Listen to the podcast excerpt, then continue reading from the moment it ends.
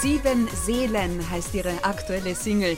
Die aktuelle Single der Dancing Stars Siegerin 2012 und damit liebe Grüße nach Tirol. Willkommen Petra Frei. Hallihallo, ich freue mich sehr, liebe Julia. Über den Willen göttlicher Kräfte. Hausmusik und das Ventil für die Gefühlswelt.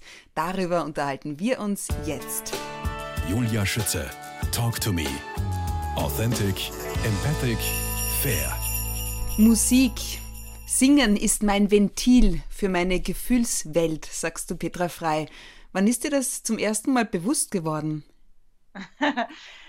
Also ich glaube, so richtig ins Bewusstsein geholt habe ich mir es, glaube ich, erst, wie ich schon älter war. Aber als Kind habe ich schon gemerkt, dadurch, dass ich so ein bisschen introvertiert war und sehr zurückgezogen, ist mir schon aufgefallen, dass ich mich, wenn ich singe oder auf der Bühne stehe, mich eigentlich äh, anders verhalte oder mehr traue, als wenn ich Menschen gegenüber begegne.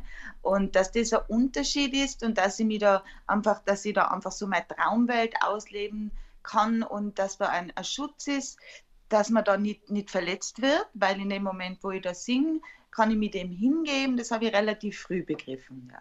Das ist spannend, so wie du das jetzt erzählst. 14 Alben hast du in den vergangenen 30 Jahren geschaffen. Unglaublich die Zahl, oder? Es ist total verrückt. Das geht überhaupt nicht. Das geht sich eigentlich überhaupt nicht aus. Das geht sich eigentlich schon aus, aber man wird halt dann äh, realistisch und betrachtet, denkt sich, meine Güte, erstens, wo rennt die Zeit hin? Und die zweite Frage, die ich immer dann stelle, ist, hey, bin ich schon so alt, ich fühle mich gar nicht so. Ich kann dir da nur beipflichten und ausschauen tust du überhaupt nicht so. naja, es ist natürlich vom Spiegel, muss man schon sich eingestehen, das eine oder andere verändert sich, aber ich glaube, das ist einfach so, wenn man älter wird. Im Kopf bleibt man immer wahrscheinlich irgendwie stehen, so zwischen 25 und 30 irgendwie, pendelt sich ein. Und dann wird man halt optisch älter. Das ist so, sind die, die Gesetzgebungen der Natur. Ja, aber an dir gehen die irgendwie spurlos vorüber. Sieben Seelen heißt dein jüngstes Werk, eine Single aus deiner Feder, die Mut machen soll, auch wenn es in der Liebe nicht immer ganz glatt läuft. Mut inwiefern? Naja, es ist natürlich, jeder hat im, im Privaten so seine Höhen und Tiefen. Und es gibt ja ganz wenige, die sich trauen, über Beziehungsfails irgendwie drüber zu sprechen, weil man ganz schnell drüber stolpert, habe ich selber Fehler gemacht, liegt an mir äh, irgendein Punkt, der nicht in Ordnung ist. Die meisten fangen an, bei sich zu suchen oder sind total wütend auf den Partner und das braucht dann immer wahnsinnig viel Zeit. Aber ich glaube, man braucht den, den Mut für sich selber, um einzugestehen, okay, ich, ich, kann auch alleine klarkommen, ich muss manchmal Mut aufbringen, um Dinge zu beenden, weil man einfach merkt, es funktioniert nicht und es, es hat keinen Lack, wie man so schön sagt. Mhm. Und, und den Mut aufzubringen, sich dem zu stellen, ich glaube, das ist gar nicht so einfach für viele im Leben. Ich kenne niemanden, für den es einfach wäre. Genau, das ist es ja. Und man, ich glaube, manche hadern natürlich, stecken in Beziehungen fest, wo sie unglücklich sein. Aber es hängt so viel dran und ähm, trauen sich den Schritt nicht zu gehen. Also ich bin selber sehr oft in meinem Leben vor dieser Entscheidung gestanden. Aber manchmal muss man halt abwägen und schauen, okay, wo geht es mir denn jetzt wirklich energetisch gesehen einfach besser? Und den Weg muss man dann gehen, mutig genug, um sich dem Leben zu öffnen und zu schauen, was hat denn das Leben für mich überhaupt noch parat, außer außer diesem Thema. Es muss ja noch viel mehr geben und ich glaube, so ab einem gewissen Alter stellt man sich die Fragen und das ist auch ganz gut so, damit man mhm. sich weiterentwickeln kann. Was hat es mit den sieben Seelen auf sich? ich be befasse mich ja sehr viel mit Numerologie, mit Astrologie und all den Dingen und, und so den Mythen des Lebens und die achte ist ja immer die, die Zahl der Vollkommenheit. Und ich habe festgestellt in der Astrologie, dass es auch mit der sieben ganz viel auf sich hat und, und der Mensch besteht ja oft aus ganz vielen Schichten seiner Charakteren. Und ich habe festgestellt, viele Menschen haben oft ganz viele Teile in sich, wo sie gar nicht merken, dass sie die in ihrem Leben integriert haben. Und so bin ich irgendwie auf, auf die sieben Seelen gekommen, insbesondere auf die ganzen Sinne, die man in sich trägt und dass da noch so einige nicht in Betracht gezogen werden. Und deswegen bin ich dann auf die sieben Seelen gekommen, die so in einem Menschen in sich schlummern, dessen derjenige sich gar nicht bewusst ist. Eine Textpassage lautet, jemand wie ich will einfach alles. Was alles? Zum Beispiel einen Ex-Bachelor-Kandidaten mit dem Daniel. es ist ja, ich, ich glaube, je, jeder kennt es, der in Beziehungen ist. Jeder macht immer so seine Abstriche oder manchmal denkt man sich, na, also ist ja alles in Ordnung so und, und die und die Fehler akzeptiert man natürlich oder manche Verhaltensmuster akzeptiert man, weil man sich denkt, ja, keiner ist perfekt. Aber ähm, eine Freundin hat zu mir mal gesagt, Petra, also ich finde, man kann wirklich zu sich selber sagen, ich will einfach alles. Ich möchte das Maximum in meinem Leben haben, ohne jetzt natürlich an Äußerlichkeiten festzuhalten. Aber dass man einfach sagt, na, ich will da keine Abstriche mehr machen. Und darum hat mir die Textzeile eigentlich ganz gut gefallen, mutig zu sagen, na, ich will einfach alles und oh, Moment. Jetzt muss ich kurz ein Break machen, da kommt der Postmann. Der Postmann aber bleibt einfach ja. dran. Das schaut das Leben aus. Dankeschön. So, nehmen wir mal mit rein.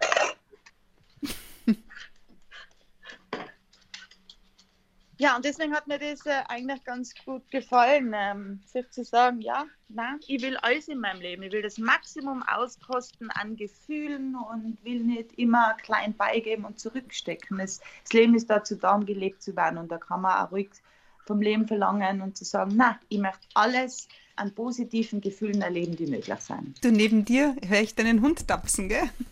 Kann das sein? Es sind zwei Hunde, es ist immer recht schwierig. Stehen sie vor der Tür, draußen wollen sie rein und bellen, sind sie drinnen, trapseln sie herum, weil sie merken, ich bin am Quatschen. Ja, das sind halt ja. so. Aber den, den Postler mögen sie offensichtlich. Den kennen Sie, glaube ich, schon, ja. ja. Es gibt da natürlich, die Hunde riechen ja, wenn jemand Angst hat und wenn jetzt ein Postmann da ist, der sich nicht reintraut oder so, dann höre ich das natürlich sofort am Bellen, aber wenn der, keine Ahnung, hinter den Zaun reinkommt und, mhm. und dann sind die ganz aufgeregt. Du, apropos mögen, was ist jetzt mit diesem Ex-Bachelor-Kandidaten, dem Daniel, den man da der im Video Daniel. sieht? Wie bist du an ihn rangekommen?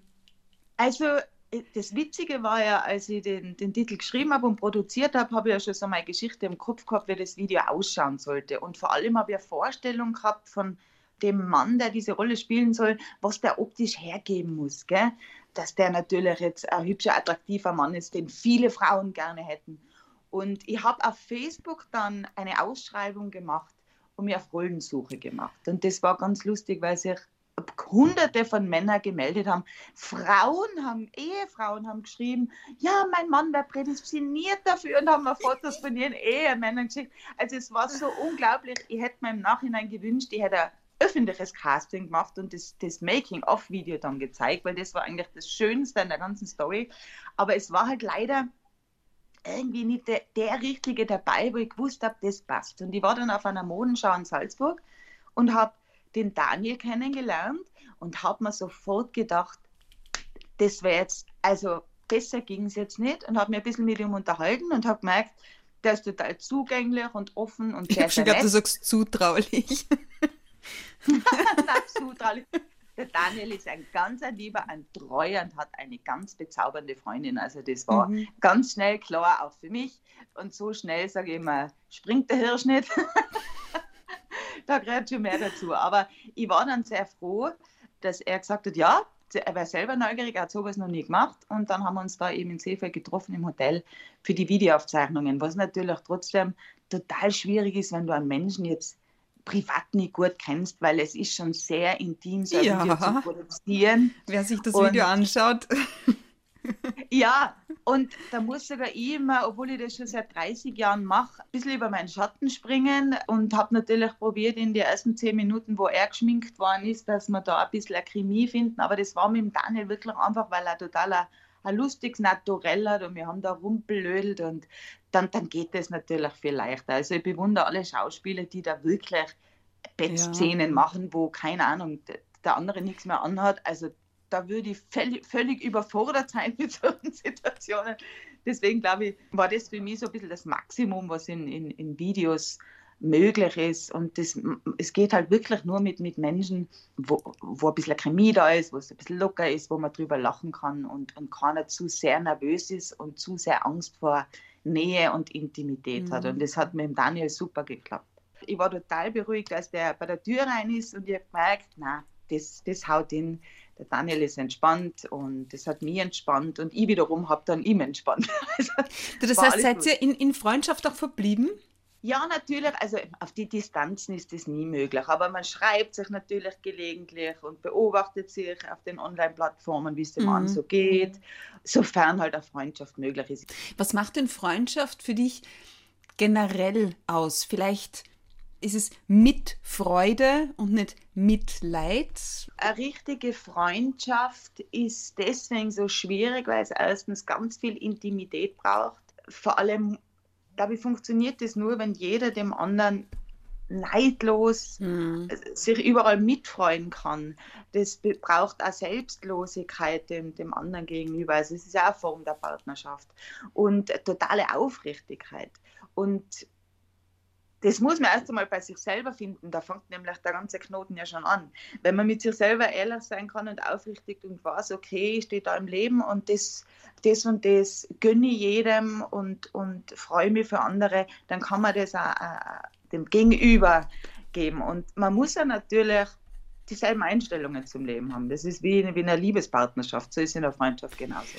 Apropos Erfolg und ehrlich sein. Erfolg ist für mich Gesundheit, sagst du. Wann hast du diese Erkenntnis für dich gewonnen? Ja, Erfolg ähm, deuten ja die, meistens, die meisten Menschen mit Karriere oder dass sie irgendwas in ihrem Job erreichen können oder einen Status.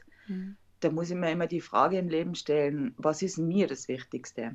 Und da stolpert, glaube ich, jeder über die Gesundheit, weil man einfach merkt, keiner hat ein unendliches Leben und es ist ein Geschenk, wenn man da sitzen kann und feststellt, boah, hey, ich bin gesund, mir geht's gut und alles andere ist völlig austauschbar.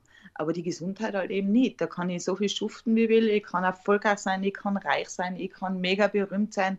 Das bringt da alles nichts, wenn du nicht gesund bist. Also das ist für mich immer an, an der Liste natürlich an der ersten Stelle, weil ich, ich kann auch nur für alle anderen sorgen oder da sein oder mein Leben glücklich leben, wenn ich gesund bin. Weil du sagst schuften und ich meine, du wirkst ja auch immer so fröhlich. Deshalb, wer hätte sich das gedacht, dass du mal in einer Burnout gerätst? Das war ja gleich nach Dancing Stars, nach deinem Sieg 2012.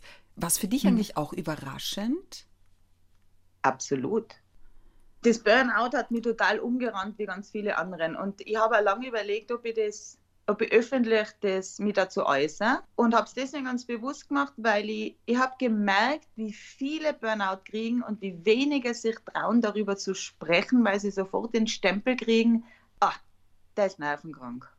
Ach, Oder, oder, oder nimmt sich eine Auszeit oder solche Geschichten. Oder ja? nimmt sich eine Auszeit oder ah, das ist einfach ein Sensible.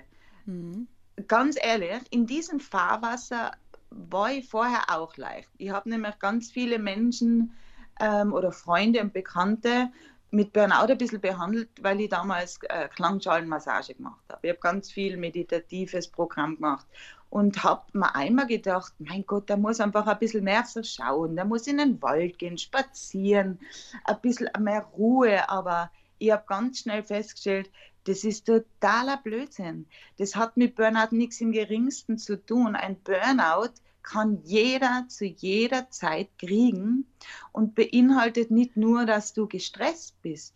Das ist eine Kombination aus so vielen verdammt komplexen Dingen, gerade bei Frauen, die hormonelle Umstellungen haben.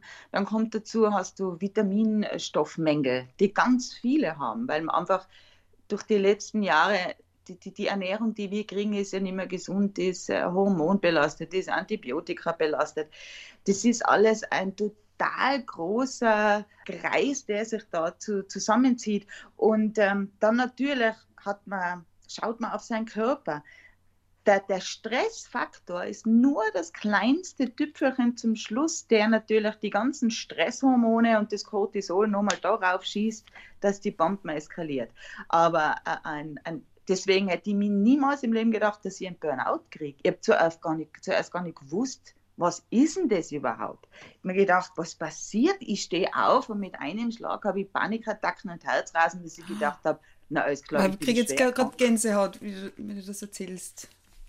Okay. Ja, und ich, deswegen ist mir auch wichtig, dass ich darüber rede, weil die meisten sind am Anfang überrannt und verstehen nicht, was passiert. Ich habe mir gedacht, nicht, ich muss sicher einen Hirntumor oder irgendwas Schlimmes haben, weil von jetzt auf gleich, ohne jegliche Anzeichen, äh, habe ich einen Blutdruck von 190 zu 110 Jetzt und echt, einen oder was? Ruhe, ja, und einen Ruhepuls von 120 und habe mir gedacht, hey, hallo Leute, ich meditiere seit Jahren, ich gehe Bogenschießen, ich bin gut gelaunt. Wie ein angefahrener Zug kam das daher und ich habe überhaupt nicht gewusst, was los ist. Ja, was hast du dann gemacht? Wie, wie, wann hast du dir das eingestehen können? Was hat das fast zum Überlaufen gebracht? Ich habe Fragen über Fragen. Also das ist schon. Äh, die habe ich mir auch gestellt, ganz viele Monate, weil ähm, du kommst, also ich bin dann natürlich, irgendwann habe ich mir gedacht, ja, wie, wie 100 andere auch, bin ich sofort ins Krankenhaus. Habe mich da durchchecken lassen und pff, Blutdruck war wieder unten, na, Mhm. nicht so schlimm, Panikattacke. Und dann sage so ein Blödsinn, Panikattacke. Ich habe schon oft mal Flugangst gehabt, ich weiß, was eine, eine kleine Panikattacke ist. Äh, mit meinem Körper stimmt was nicht. Mir ist schwindelig, ich laufe herum, als wäre ich total betrunken. Ich habe einen Kater, mir geht's nicht gut. Und das Spiel hat sich sicher über drei, vier Wochen gezogen, bis ich dann ähm, gesagt habe, na, also ich gehe jetzt in, in eine Klinik und will da richtig durchcheckt werden mit allem drum und dran, von MRT bis angefangen, weil ich gewusst habe, das, das, da stimmt es einfach nicht. Der ganze Körper hat total gestreikt. Bis hin, ich habe meine, meine Füße, meine Arme nicht mehr gespürt. Ich habe Was? Herzrasen gehabt. Ich, ich war total, ähm, ich bin wie in einer Wolke gelaufen, habe körperliche Schmerzen ohne Ende gehabt, also Rückenschmerzen, das war alles wie Beton. Und ich wusste, das ist nicht normal. Und meine Eltern, ja, wir wohnen in einem Haus, die haben gesagt, also Petra, das, das, das stimmt hinten und vorne nicht. Bin dann da eine Woche drogen gewesen und die Diagnose eines Burnouts kriegt man ja in dem Sinne nicht. Es, es ist in einem Blut ja nicht wirklich nachweisbar, bis auf ein, ein paar Werte wie im Cholesterinbereich, das ich jetzt alles im Nachhinein, aber im Grunde hat man mir nicht sagen können, was ich habe. Es hat sich jeder gedacht, aber dann kommt halt dieses Wort wie Erschöpfungssyndrom. Und ich habe mir gedacht, von was soll ich bitte erschöpft sein? Mir fehlt ja nichts. Und was ist die Antwort? Die Antwort kannst nur du da selber geben. Ich habe dann natürlich wie viele andere psychotherapeutischen ähm, mit auf die Suche gemacht, aber habe dann ganz schnell festgestellt, ich bin ein total selbstreflektierender Mensch. Also da hat es keine Gründe gegeben, bis auf den Stress natürlich durch, keine Ahnung, körperliche Beanspruchung bei Dancing Stars um eine damalige Trennung, die ein bisschen richtig blöd abgelaufen ist. Da hätte es schon ziemlich viele im normalen Bereich geschmissen, aber ich habe einfach für mich gemerkt, da war eine, Grenze erreicht Mhm. und die muss jetzt stoppen und muss jetzt auf mich und meinen Körper schauen und, und fünf Gänge zurückfahren, um das System wieder ein bisschen ins Gleichgewicht zu bringen. Aber das kann man nur in erster Linie, indem man äh, erkennt, was da los ist, sich damit beschäftigt und sich nicht nur darauf verlässt, dass irgendwelche Medikamente da jetzt die Notlösung sind, weil die sind nicht die Lösung. Also die, die mögen zwar am Anfang helfen, dass dieser ganze Stress-Cortisol-Haushalt wieder ein bisschen runtergefahren wird, aber der löst nicht das Problem. Und damit habe ich mich lang beschäftigen müssen, bis es dann wieder gegangen ist.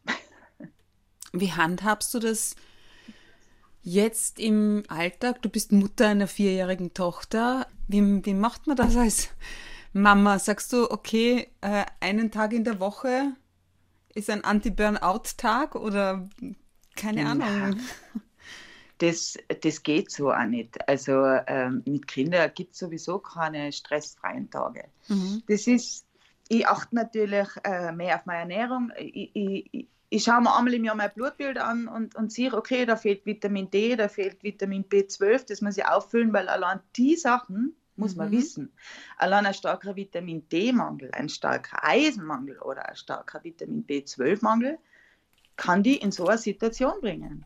Und das, das Traurige finde ich mittlerweile heute in der ganzen Ärzteaufklärung, dass einem das keiner sagt. Bei normalen Gesundheitsuntersuchungen ähm, wird teilweise nicht einmal Vitamin D angeschaut oder mal ganz schnelles Eisen, aber kein Eisenspeicher. Und Leute, die das nicht wissen, leben so dahin und plötzlich kriegen sie, keine Ahnung, Burnout oder eine Depression oder Panikattacken und denken sich, ich habe jetzt ein psychisches Problem und wissen gar nicht, dass es eigentlich also so eine Mangel heraus entsteht. Also da ist ganz viel falsche Aufklärung betrieben worden die letzten Jahre. Und mir hat es Jahre gekostet, um das auszufinden, weil ich immer gewusst habe, hey, ich habe kein psychologisches Problem, ich bin auch kein trauriger Mensch, was, was passiert in meinem Körper?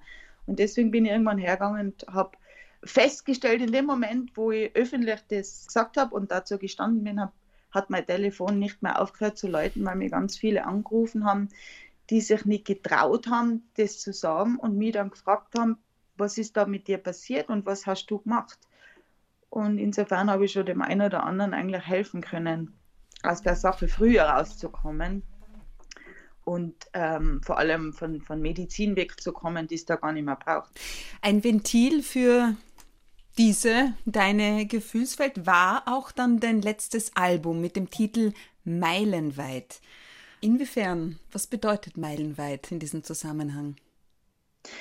Ja, man muss, also das Album war ja 2015 und natürlich, wenn du äh, Burnout hast und vor allem du bist, da, bist so ein aktiver Mensch wie ich bin, der ja endlich wieder raus will und sein Leben normal leben, dann habe ich mir relativ schnell ans Schreiben, ans Schreiben wieder gesetzt und, und wollte einfach für mich so einen, einen Befreiungssong schreiben, dass ich das jetzt hinter mir habe, dass ich es geschafft habe und dass man wieder weitergehen kann normal in sein Leben. Also das habe ich natürlich zum einen für Leute für draußen geschrieben, aber an erster Stelle natürlich für mich, weil ich habe das im Studio draufgesungen und im Moment, wo ich es niedergeschrieben habe, und rausgesungen habe, ist mir schon besser gegangen, weil es ist natürlich auch eine Verarbeitung, sich zu sagen, so, den Meilenstein habe ich in meinem Leben hinter mir gehabt, ich kann jetzt da auch mitreden und weiß, wovon ich da rede. Und jetzt geht es wieder weiter und jetzt können neue positive Sachen in meinem Leben passieren. Schön. Also das, das Lied ist sozusagen ein, ein Synonym des Weges. Ja, wirklich. Gell? Und deswegen kann ich mal sagen, Musik war mein Ventil, weil ich wirklich ganz viele eigene Themen einfach verarbeitet habe oder einen Gefühlszustand, den ich mir gerade hergeholt habe, wo ich mir denke, es gibt so viele Leute da draußen, denen es auch so geht und, und die das jetzt nicht mhm. trauen, sich auszusprechen. Oder manchmal fehlen ja Menschen auch einfach die Worte. Sie haben ein Gefühl, aber sie können es nicht über Worte transportieren. Insofern ist es ja ein Geschenk, dass ich das Talent irgendwann mitgekriegt habe, Gefühle niederzuschreiben und nur dazu in Musik rauszubringen. Apropos Worte und mitbekommen, ein Lebensmotto von dir lautet, aufgeben, den maximalen Brief. Mein Großvater hat das auch immer gesagt. Ja? Tatsächlich ja. ist das auch eins meiner Lebensmottos. Ja. Woher kommt das bei dir? Ja, weil man, also ich, ich habe so oft im Leben gehört, ah nein, jetzt mag ich mich noch nicht mehr. Oder das ist mir auch durch das Burnout widerfahren, dass ich, mir aufgefallen ist, Menschen regen sich über, und das muss ich leider so sagen, mhm. klein Scheiß, so viel auf, dass dass ich da kein, ähm, kein Verständnis mehr gehabt habe. Ich habe mir gedacht, Leute, wie, wie kann ich mich über jemanden aufregen, der mir gerade nicht zum Gesicht steht? Oder keine Ahnung, der Posteler kommt halt zehn Minuten zu spät oder Blödsinn oder in der Partnerschaft, mein Gott, er lässt halt seine Socken liegen. Da denke ich mir dann immer, gibt es keine größere Probleme in deinem Leben? Dann sei froh, dass es keine größeren Probleme in deinem Leben gibt und Menschen, die wirklich mit etwas zu kämpfen haben, Krankheiten, Geldprobleme, die müssen sich dann, sagen sich von Haus aus immer, hey, na, ich gebe nicht auf, ich lasse mich nicht runterkriegen, weder von einem System noch von, von, von meiner schlechten Laune. Aufgegeben wird nicht, weil das Leben ist nur einmal da, um gelebt zu werden. Und das ist ja total meine Einstellung, dass ich mir denke, na, ich lebe zu gern. Und was wissen wir denn alle, was danach passiert, wenn wir alle mal abtreten. Wir wissen, genau wissen, zu tun tut es keiner von uns und deswegen haben wir nur das eine Leben da. Das ist das Einzige, was man an allen positiven Dingen rausholen kann und genau deswegen gefällt mir der Spruch auch so gut, aufgeben durch Maximal Brief. Petra Frei, wir sprechen in Teil 2 gleich weiter.